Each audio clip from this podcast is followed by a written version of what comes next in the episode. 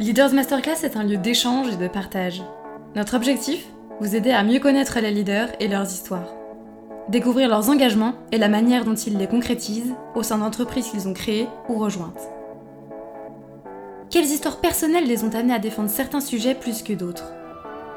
Comment ont-ils concrétisé leurs croyances dans le monde professionnel? Vous le découvrirez dans le podcast Leaders Masterclass. Bonne écoute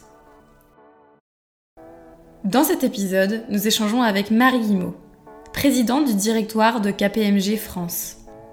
Diplômée de l'EDEC, elle commence sa carrière chez EY avant d'intégrer KPMG, où elle accompagne les grands comptes des secteurs TMT et les startups. Première femme à diriger l'un des quatre cabinets d'audit français, elle place les enjeux ESG au cœur de sa stratégie et milite pour l'égalité femmes-hommes au sein des entreprises. Avec nous, Marie revient sur sa riche carrière professionnelle et nous propose une immersion dans le quotidien d'une dirigeante française. Bon épisode Je suis Marie Guillemot, je suis une maman très fière de trois enfants.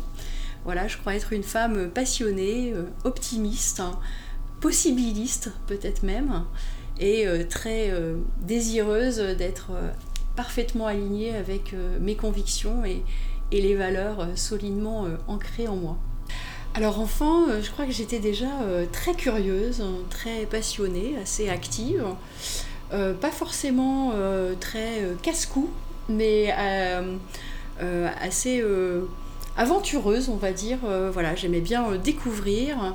J'ai fait beaucoup de, de voiles avec mes parents. Et voilà, c'était déjà le goût de l'aventure, des corsaires, des terres exotiques. Voilà, donc ça c'était voilà, quelque chose que j'aimais beaucoup. Et puis voilà, j'ai toujours une curiosité un peu, peu universelle. Et donc voilà, je suis un petit volcan bouillonnant. Papa a voyagé à travers le monde euh, et nous a ramené toujours euh, des images, des idées, euh, des paysages, des photos. Et voilà, donc ça, ça nous a vraiment ouvert voilà, toute, la, toute la richesse en fait de, de, cette terre. Et voilà, et, puis j'ai eu l'occasion après de voyager et les plus beaux moments de ma vie, je pourrais dire ça comme ça. C'est des moments passés soit en mer avec ma famille, soit encore en voyage avec mes enfants. Et euh, c'est ce dont je rêve, c'est euh, de partir euh, et découvrir avec eux des terres inconnues. Voilà, et ça c'est mon petit plaisir dans la vie. Alors le confinement a été pour ça assez difficile à vivre.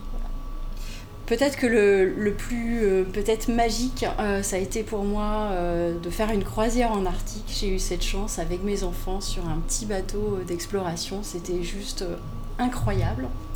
J'ai aussi beaucoup aimé le Japon et je me suis vraiment sentie bien. C'est un art que j'adore. Et puis il y a aussi des forces très vives quand on est au chute d'Iguassou par exemple. Mais c'est vrai que j'ai une attirance plus naturelle à ces paysages un peu en, blanc et bleu. Et euh, voilà, et l'Islande aussi, c'est euh, une terre que je trouve magique. Euh, c'est des éléments très forts.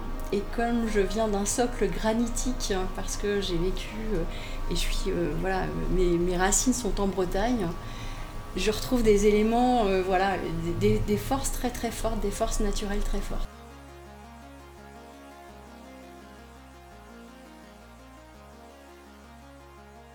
Alors ma formation est la suivante, j'ai fait une année de prépa à Rennes et euh, j'ai euh, j'ai intégré les decks. Euh, je me suis posé la question de refaire une deuxième année à ce moment où ça n'était pas encore obligatoire, mais j'ai souhaité vraiment intégrer, intégrer tout de suite. Je me suis dit qu'après la personnalité ferait peut-être la différence. Donc voilà, c'était mon, mon pari et j'ai adoré être à l'EDEC, j'ai adoré être à Lille. Euh, c'est une ville qui était euh, extrêmement euh, vivante et mon parcours à l'EDEC a été aussi très riche, très riche de belles rencontres, très riche aussi d'une activité associative forte.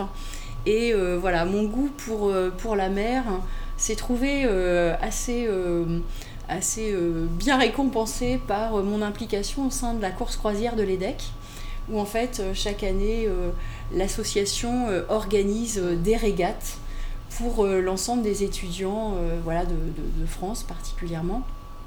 Et j'ai pu faire partie du, comité de course pour organiser ces régates. Et donc c'était une aventure presque professionnelle, hein, extraordinaire, avec un enthousiasme débordant.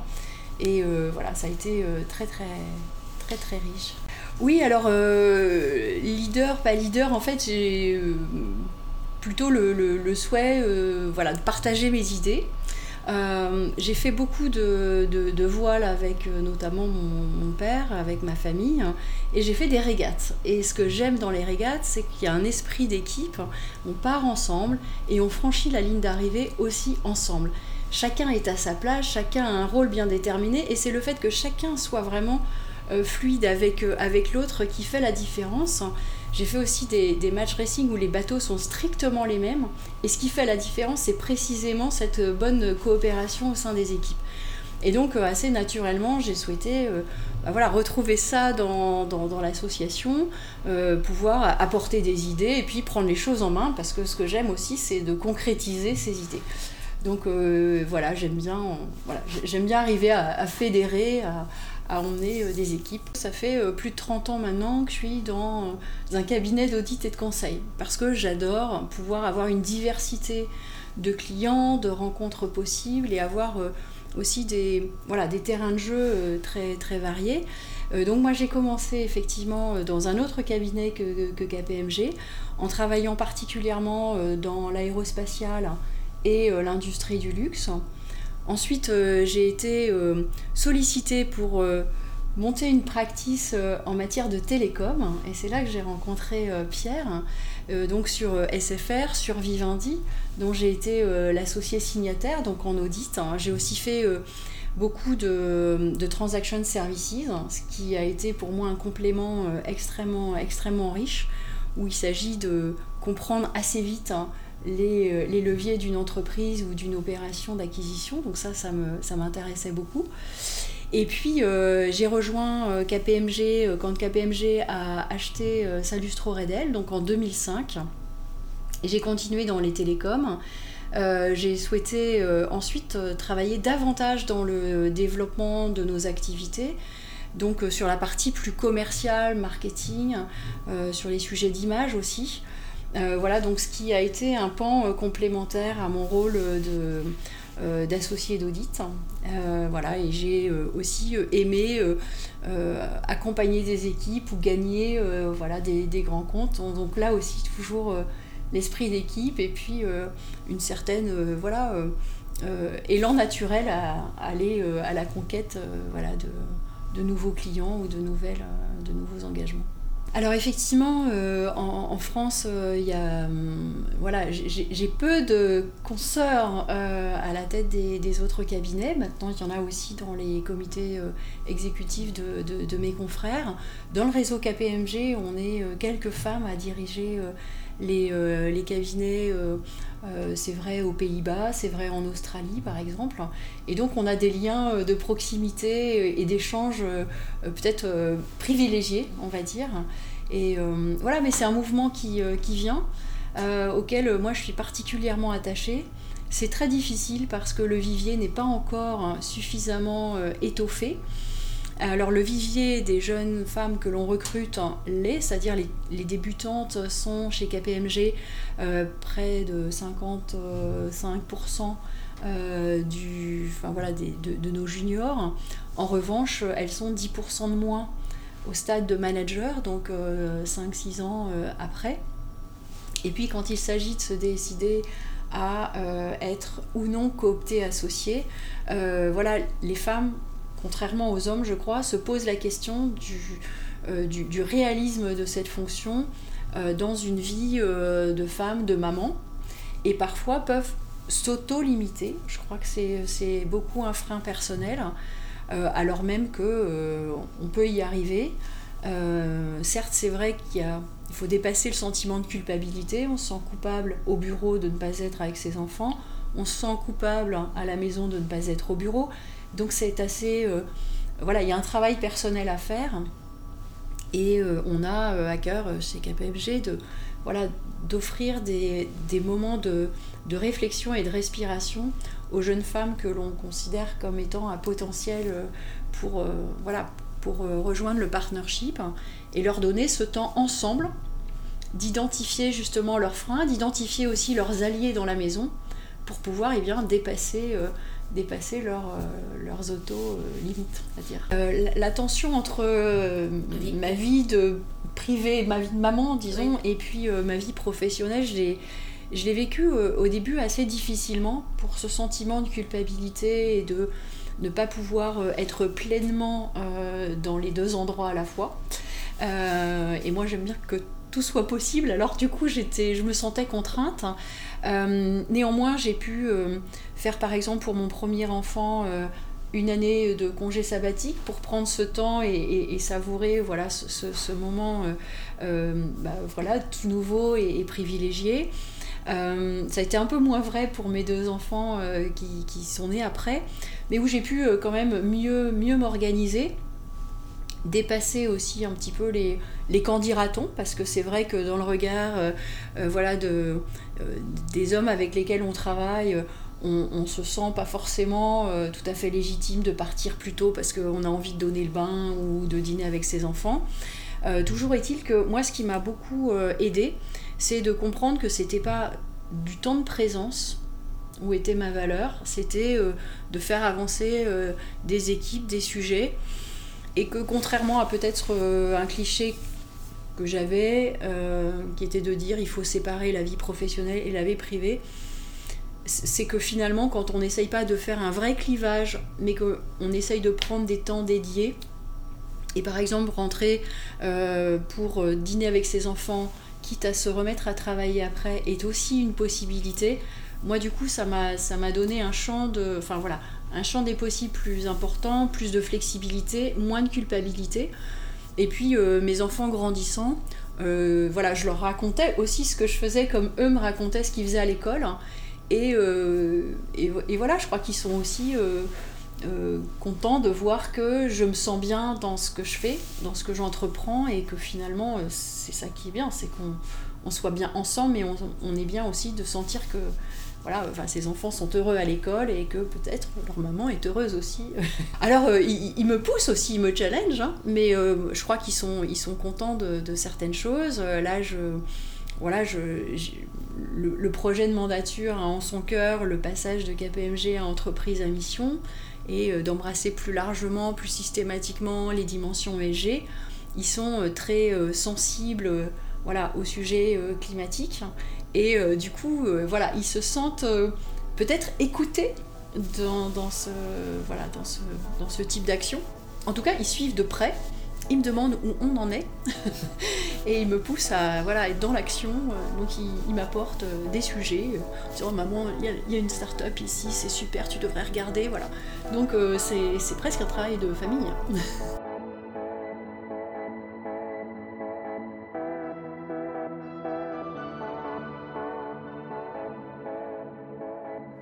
effectivement, pour, le, enfin, pour nourrir le projet de mon nature, j'ai souhaité travailler en équipe. D'abord, ça n'a pas été immédiat euh, de vouloir porter ce projet. C'est-à-dire qu'en fait, euh, je m'étais pas forcément euh, posé depuis longtemps la question. C'était pas absolument ce que je voulais faire. Mais par contre, je voyais qu'il y, y, a des très belles personnes chez KPMG, il y a des savoir-faire qui sont, qui sont invraisemblables. Et tout ça, ça a beaucoup de force, qui pas forcément encore tout à fait connue, surtout avec euh, les, personnes qui euh, ne travaillent pas avec nous. Et donc j'avais à cœur de porter ça, euh, voilà, à peut-être un autre niveau de visibilité ou de crédibilité même. Et donc je me suis dit, bah oui, pourquoi pas. je suis à un niveau voilà, d'expérience où il faut que je, voilà, que je fasse quelque chose, où j'avais envie de porter un certain nombre de convictions où d'une certaine façon je me sentais aussi euh, prête et désireuse de voilà d'apporter euh, des idées euh, à l'action. Et donc j'ai constitué une équipe de personnes avec lesquelles je travaillais déjà beaucoup hein, d'associés qui étaient au sein du, du, COMEX. On a complété le dispositif. Et puis on s'est penché sur ce que serait pour nous la vision d'un KPMG dans 5 ans, dans 10 ans. Et comment on pourrait voilà y, y, parvenir, comment voilà, il faudrait qu'on travaille peut-être de façon plus transversale, par exemple, euh, de façon peut-être plus innovante aussi. Toujours est-il qu'on a donc euh, construit ensemble un projet, défendu notre projet auprès du conseil de surveillance et on a été très fiers voilà, de la confiance qui nous a été faite. Et puis depuis maintenant un an, on est à pied d'œuvre et un, élément qui nous a beaucoup beaucoup impliqué, c'est de partager ce projet avec l'ensemble de nos associés. Pour partager euh, la, vision qu'on proposait, euh, les chantiers de transformation euh, que ça supposait, de façon à ce que tout le monde soit impliqué, que ce ne soit pas un, projet de 10 personnes, de 12 personnes, mais que ce soit le projet de, des 550 partenaires de KPMG et des 10 000 collaborateurs. Et donc on a mis en place des voilà, des, euh, des calls, parce qu'on était en période de confinement, mais des calls mensuels où, on, euh, on, exprime euh, bah, voilà, l'avancement de, nos initiatives et puis là où on en est. Et puis on fait un call cette fois-ci trimestriel, semestriel, avec l'ensemble des collaborateurs du cabinet pour aussi les, impliquer parce que leur voix compte. Et donc on fait des consultations, voilà, on, on essaye en tout cas de de rendre ce projet très vivant et très vibrant. Quand on fait des consultations euh, chez KPMG, c'est effectivement euh, avec un choix de thématique. Euh, pour donner quelques illustrations, on a souhaité dédier une journée au bien commun. Et donc sensibiliser, mais aussi être dans l'action avec l'ensemble des collaborateurs. Donc on a mobilisé les 10 000 personnes. Alors on était pratiquement 7 000 à s'être mobilisés le 21 octobre dernier. Et pour se mobiliser, on a euh, souhaité choisir une, cause. Donc on a consulté nos collaborateurs et euh, la cause de l'environnement, du climat, la gestion des déchets euh, voilà, est apparue en haut de l'agenda. Et donc on a tous ramassé 13 tonnes de déchets partout en France ce jour-là. Voilà, une belle, un beau lancement de ce, projet de, de, SG, on va dire. On a également consulté nos, collaborateurs, nos associés sur la raison d'être du cabinet, sur ses objectifs de mission, pour pouvoir justement nourrir le, projet de devenir entreprise à mission. Et puis, euh, on a mis en place un groupe de travail qu'on a appelé NextGen pour pouvoir impliquer des collaborateurs qui ne viennent pas complètement d'arriver euh, chez KPMG, donc connaissent la maison, mais sont capables d'être force de proposition et donc on les a fait travailler là aussi sur une thématique choisie qui était euh, l'entreprise à mission et, l'ESG. Et donc ils nous ont déjà apporté des initiatives qu'on a validées en COMEX, qu'on va financer pour pouvoir eh bien, aller vers euh, voilà, des équipes et un environnement plus inclusif. C'est vrai avec par exemple un, congé parentalité qui va se prolonger par pendant six mois, un agenda à 4 cinquièmes du temps payé 5 cinquièmes pour les jeunes mamans et les jeunes papas. Donc ça contribue à faciliter justement euh, le, retour des jeunes mamans au travail et puis un meilleur équilibre euh, des tâches partagées parce que les jeunes papas sont aussi euh, sensibilisés et sont aussi désireux d'être proches de leurs enfants. Donc voilà par exemple une idée apportée par les Next Gen qu'on va mettre en place.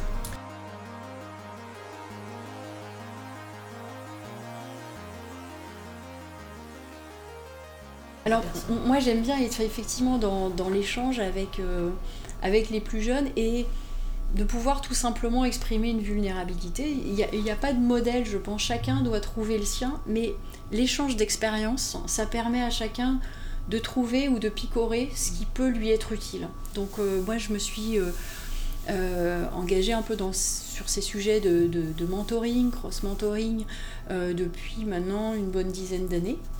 Euh, notamment avec le parcours euh, émergence que l'on a monté chez KPMG. Donc euh, c'est ce parcours de leadership au féminin pour que les jeunes femmes se retrouvent, expriment voilà, leurs objectifs, leurs leur, leviers d'action, on va dire, et puis aussi leurs doutes. Le programme EVE, donc c'est un programme multi-employeur qui avait été monté par Danone et auquel KPMG et dont KPMG est partenaire depuis oui, une douzaine d'années maintenant, euh, voilà, mettez en place, au-delà du programme, des, euh, espaces de mentoring euh, au sein de KPMG avec les partenaires de Eve, par exemple. Et donc, moi, j'ai toujours trouvé beaucoup, beaucoup de richesse. Et en mettant les choses à distance, en les partageant, je crois que ça apporte aux deux personnes qui échangent et moi j'en ai aussi trouvé beaucoup de voilà beaucoup de plaisir, beaucoup de richesse, des, rencontres fantastiques, hein, des jeunes femmes qui sont dans le doute mais c'est des pépites. donc je trouve que voilà permettre qu'elles puissent gagner en confiance en elles et voilà se, se, révéler davantage. Moi en tout cas je voilà je trouve que c'est un peu une voilà un objectif que, que, que, j'aime poursuivre. Et puis on a aussi euh, euh, voilà à cœur de contribuer au, programme Un jeune, une solution. Et euh, donc c'est à ce titre que je vais mentorer Chloé, qui est une jeune femme au parcours compliqué, douloureux même, voilà, à, gagner confiance en elle à rayonner, elle a un sourire, elle a une énergie incroyable et pourtant ce qu'elle a vécu est, très très dur. Euh, voilà, donc euh, pour moi c'est un, exercice de grande grande humilité par rapport à cette femme fantastique qu'elle est. Et euh, voilà, on a, ce plaisir d'être ensemble de temps en temps.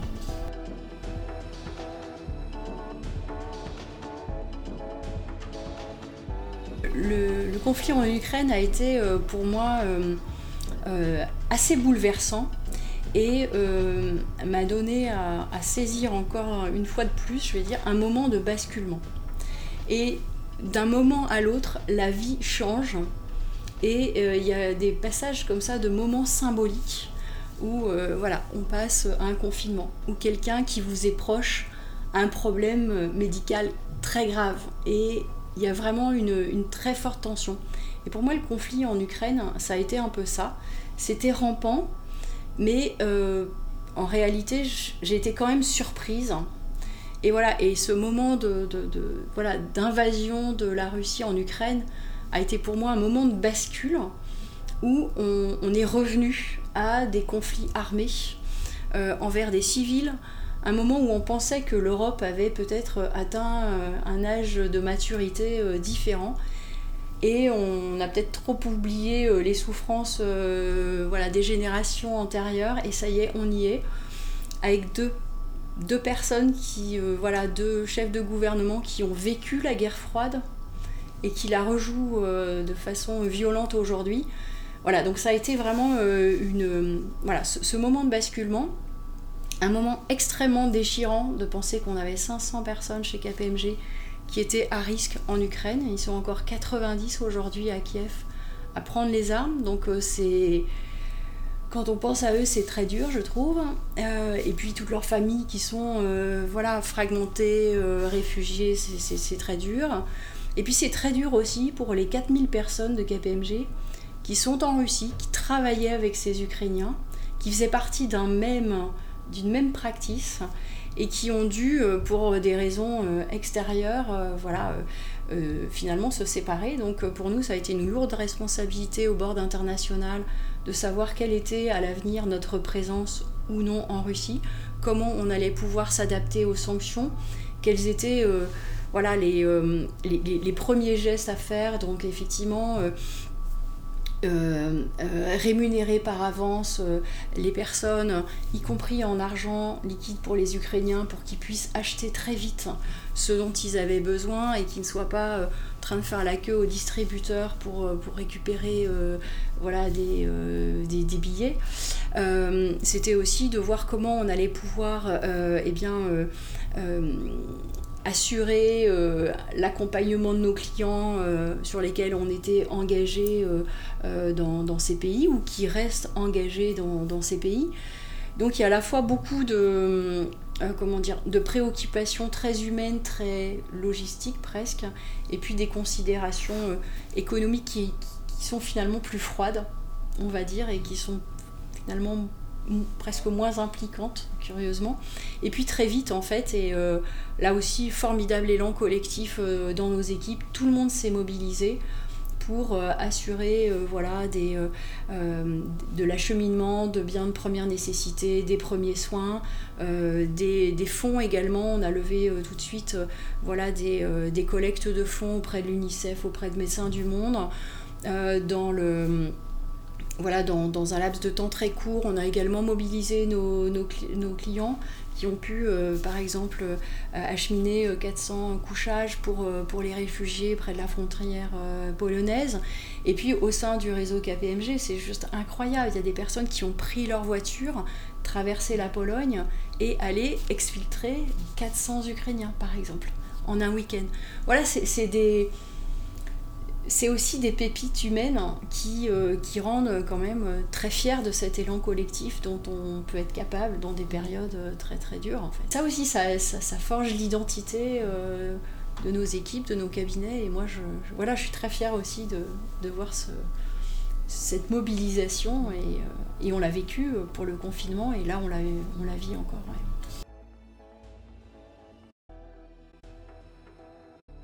Qu'est-ce que je pourrais dire pour conseiller euh, voilà, quelqu'un qui serait aussi euh, voilà, à devoir euh, diriger dans, dans, la tempête Alors c'est la tempête et c'est l'incertitude aussi.